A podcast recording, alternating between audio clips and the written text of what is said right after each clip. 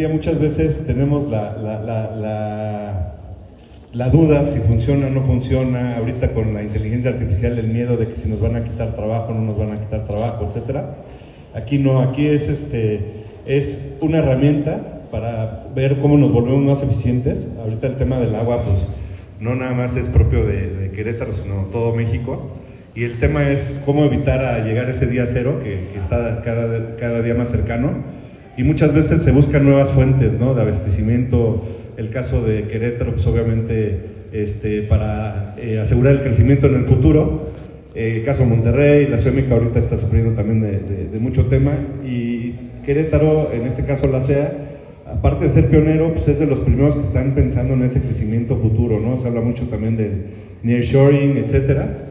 Entonces, de ahí se deriva eh, la posibilidad, ¿por qué, Querétaro, eh, ¿por qué Querétaro fue el primero y, es el tercero a nivel mundial? El primero fue obviamente en Inglaterra, de donde viene la tecnología, el segundo fue Estados Unidos y Querétaro es el tercer lugar a nivel mundial con este tipo de, tecnología de localización de fugas a través de inteligencia artificial. Eh, ¿por, qué Querétaro? Por, primero, pues por los señores que tienen esa apertura a esa innovación, que quieren hacer las cosas de mejor manera día a día, ¿no? Eh, muchas veces, oye, no quiero ver eh, tu caso de éxito en, Londres, o no quiero ver tu caso de éxito en, Estados Unidos, no quiero ver tu caso de, éxito en India, China, Europa, ¿no? Quiero verlo aquí en mi casa, quiero verlo, leerlo, tocarlo, comprenderlo, ¿sí?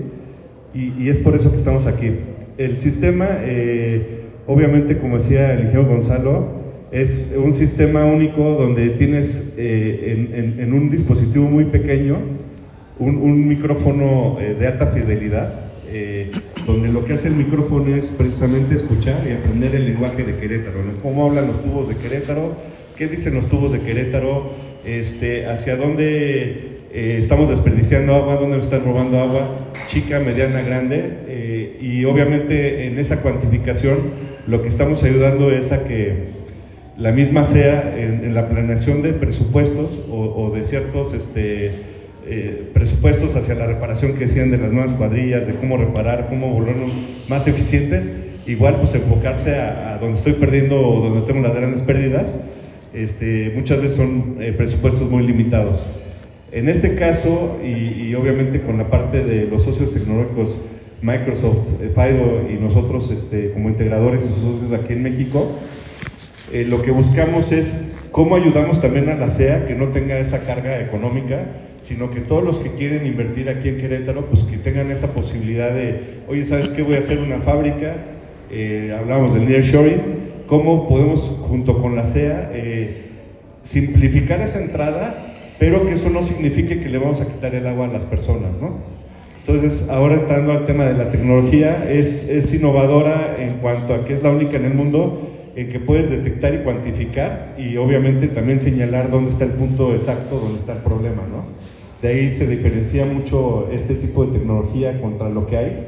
Eh, hay tecnologías de correlación, etcétera, pues aquí la ingeniera Naberta pues tiene todo el expertise. Este, eh, aquí también el licenciado eh, Ortega, pero bueno, en este caso es como los celulares, como hacemos un equipo más compacto, no que el celular antes era el que tenías que llevar con la camioneta, comprar la camioneta, la pila, y después, este, pues obviamente la señal, una antenota que iba como coche eléctrico, ¿no? Este, tocando el techo.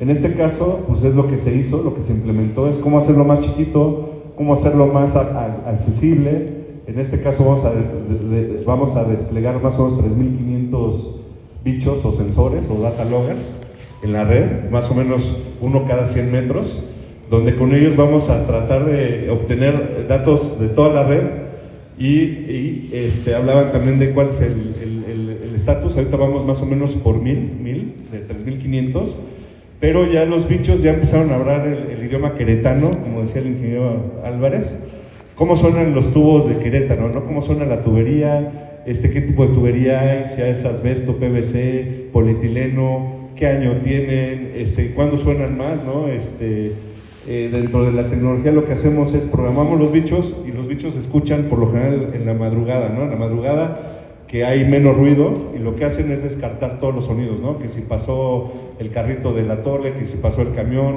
que si en algunos casos hay un, un transformador que esté mal. Entonces lo que hace es escuchar y medir, descartar todos los ruidos, enfocarse y aprender cuáles son los ruidos que genera una fuga de agua